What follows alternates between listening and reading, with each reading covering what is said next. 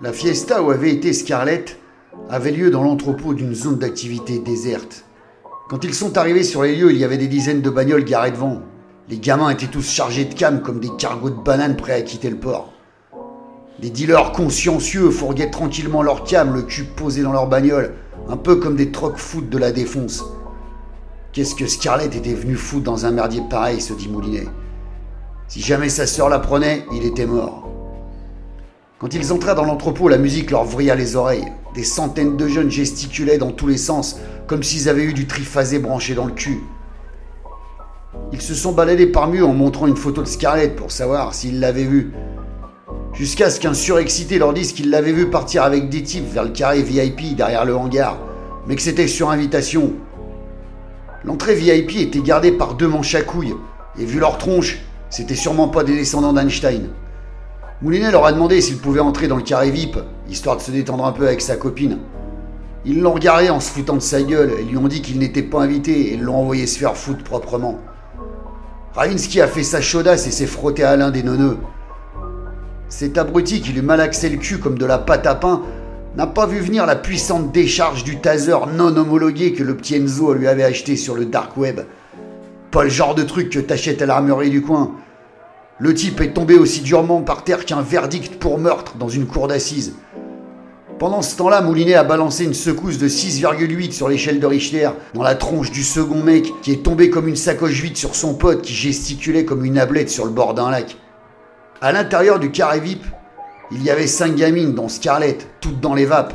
Elles étaient affalées dans des fauteuils crasseux. Un jeune trou du cul s'est pointé avec la gueule enfarinée et leur a demandé à voir leur invitation, leur thune, et leur a demandé de choisir une fille. Et que s'ils voulaient se la taper à deux, il y avait un supplément à payer. Ravinsky s'est avancé vers lui lui a foutu une décharge non homologuée dans la glotte en lui disant Tiens, espèce d'enculé, la voilà mon invitation. Et garde la monnaie, mon chéri, c'est pour moi. Oups Ricana mouliné en appelant les poulets pour les inviter à la petite fête. Ça doit piquer, ça, mon gars, non? Quand les flics ont débarqué dix minutes plus tard, les gamins se sont tous débinés du hangar comme un lâcher de poulet d'élevage complètement affolé. Ils tentaient une percée héroïque pour sauver leur peau. Mais les flics les ont laissés passer, ils n'en avaient rien à foutre. Ce qui les intéressait, c'était de choper les vendeurs de cam. Ils en ont finalement alpaillé deux sur quatre. Pas mal, les gars, les félicite Moulinet, vous avez la moyenne. Une autre équipe de l'Ardus s'est précipitée vers le carré VIP, arme au poing, avec les pompiers qui ont pris en charge les gamines, complètement défoncées. C'est Bricou qui était sur l'affaire, un pote de lycée de Moulinet. Un pote à lui qui avait mal tourné en finissant lieutenant chez les poulets.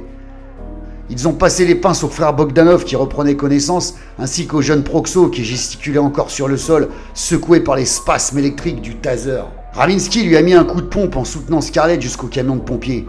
Elle est montée à l'arrière pour accompagner Scarlett à l'hosto.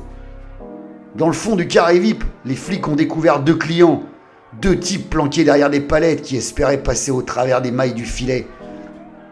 Bricou était sur la trace de ce jeune proxénète événementiel depuis deux mois maintenant. Le mec repérait des jeunes filles seules dans la journée, les embobinait et les invitait ensuite dans des soirées branchées. Une fois sur place, il les droguait avec du GHB et les vendait à des gros porcs comme ces deux trous du cul qui passaient devant eux la tête basse avec leurs bracelets en acier massif au poignet. Ils allaient maintenant devoir expliquer aux juges et à leurs bourgeoises pourquoi ils se tapaient des étudiantes parfois mineures et droguées dans des entrepôts sordides sur des matelas qui puaient la pisse. Bricou s'est approché de Moulinet et lui a dit qu'il avait eu vent de leur petite entrevue avec Balthazar Salis, le baron de la drogue lyonnais, et qu'il aimerait bien qu'il vienne leur en toucher deux mots au commissariat. Bordel râla Moulinet dans sa tronche. Il savait bien qu'en foutant le doigt dans cette merde, il allait se faire happer la main, le bras et tout le reste avec. Qu'est-ce qu'il pouvait lui dire? Non? Tu parles.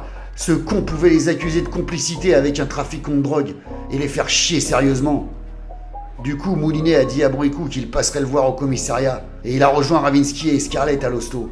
Putain de nuit, il avait rapidement besoin d'un verre, et d'un super grand même.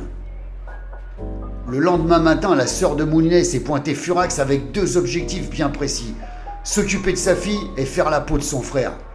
Mais comme sa fille dormait, elle a commencé par faire la peau de son frère. Et en se réveillant, Scarlett a dit qu'elle reviendrait passer les vacances de Pâques ici avec son oncle. Mais sa mère a refusé catégoriquement. Scarlett s'est emportée et elles se sont engueulées.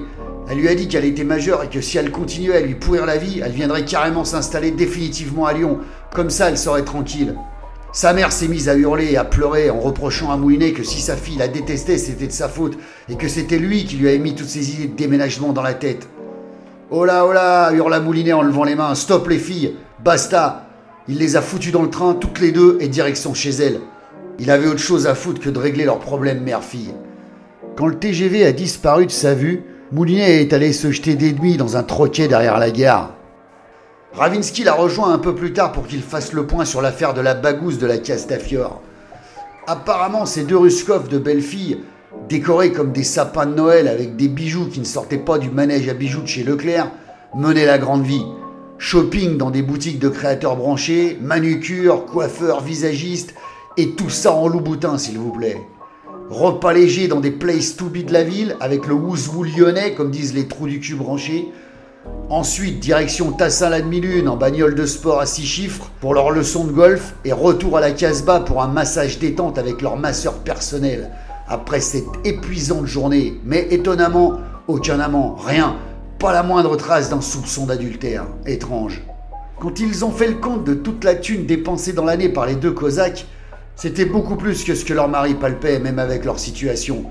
Mais de là à conclure que les deux dindes avaient engourdi et fourgué le bouchon de carafe de la vieille sèche afin de pouvoir couvrir leurs frais, il n'y avait qu'un pas. Un pas qu'avec Ravinsky ils n'ont pas franchi. Trop facile, trop simple. Ça collait pas. Il y avait un truc qui empêchait les soreuses de tourner. Et ils comptaient bien mettre la main dedans pour voir ce que c'était. Mais demain, parce que ce soir il y avait la France qui jouait. Au foot, bien sûr.